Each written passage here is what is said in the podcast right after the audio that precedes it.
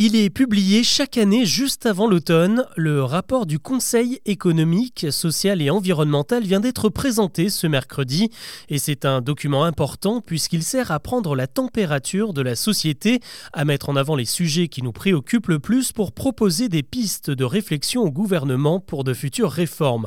Alors qu'est-ce qui tracasse les Français et quels sont les domaines sur lesquels il faut encore progresser? Avant d'aborder les autres infos du jour, c'est le sujet principal qu'on explore ensemble. Bonjour à toutes et à tous et bienvenue dans Actu, le podcast qui vous propose un récap quotidien de l'actualité en moins de 7 minutes. On y va. Ils sont lycéens, syndicalistes, chefs d'entreprise, salariés, chasseurs ou même militants écologistes, et c'est tout ce petit monde, 175 citoyens au total, qui composent le CESE, le Conseil économique, social et environnemental, des gens comme vous et moi qui sont chargés de faire remonter les réalités du terrain jusqu'au gouvernement.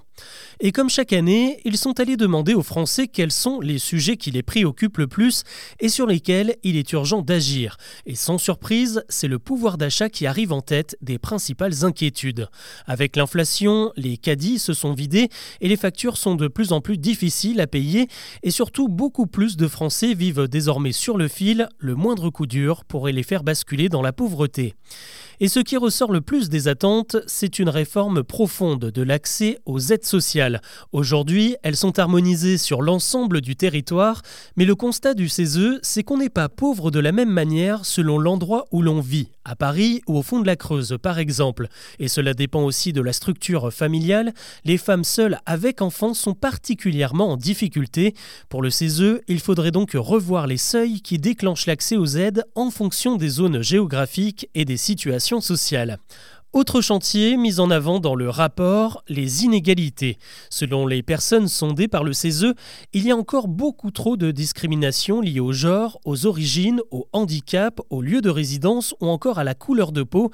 D'ailleurs, un autre rapport européen, cette fois publié aujourd'hui, confirme la tendance. Le racisme anti-noir est en nette progression. Là aussi, le CESE préconise des mesures urgentes et beaucoup plus contraignantes pour lutter contre ces inégalités, en particulier dans l'accès au travail, à la santé et à l'enseignement supérieur. Enfin, une autre priorité pour les Français, et elle est assez nouvelle, c'est l'éco-anxiété.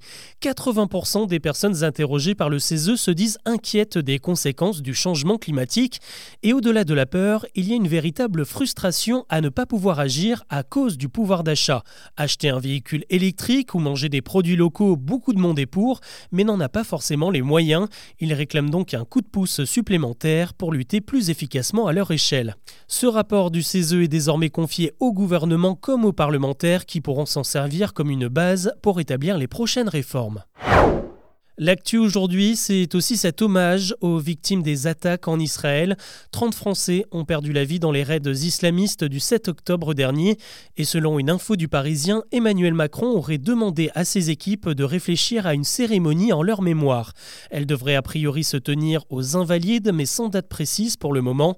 D'après le journal, l'organisation de cette cérémonie pourrait prendre encore plusieurs semaines, le temps qu'un bilan définitif soit communiqué par les autorités israéliennes.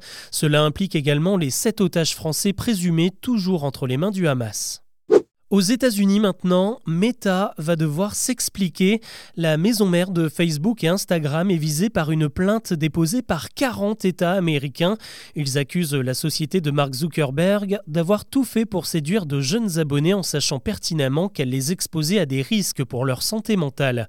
De nombreuses études très sérieuses ont déjà prouvé l'impact néfaste des réseaux sociaux, notamment sur l'estime de soi, sur les comportements alimentaires et sur des symptômes dépressifs.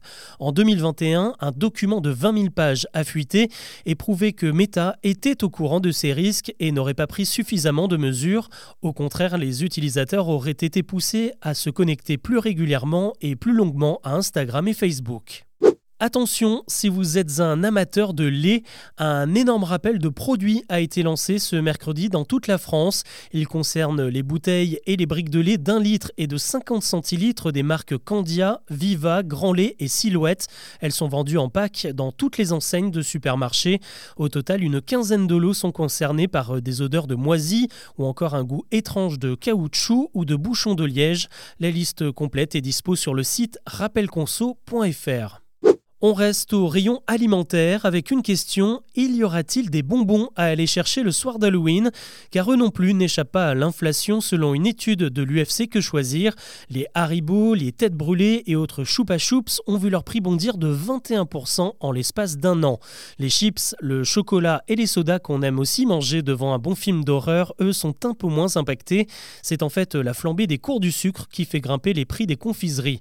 Reste à savoir si les Français s'en priveront quand même car nous sommes des champions en la matière.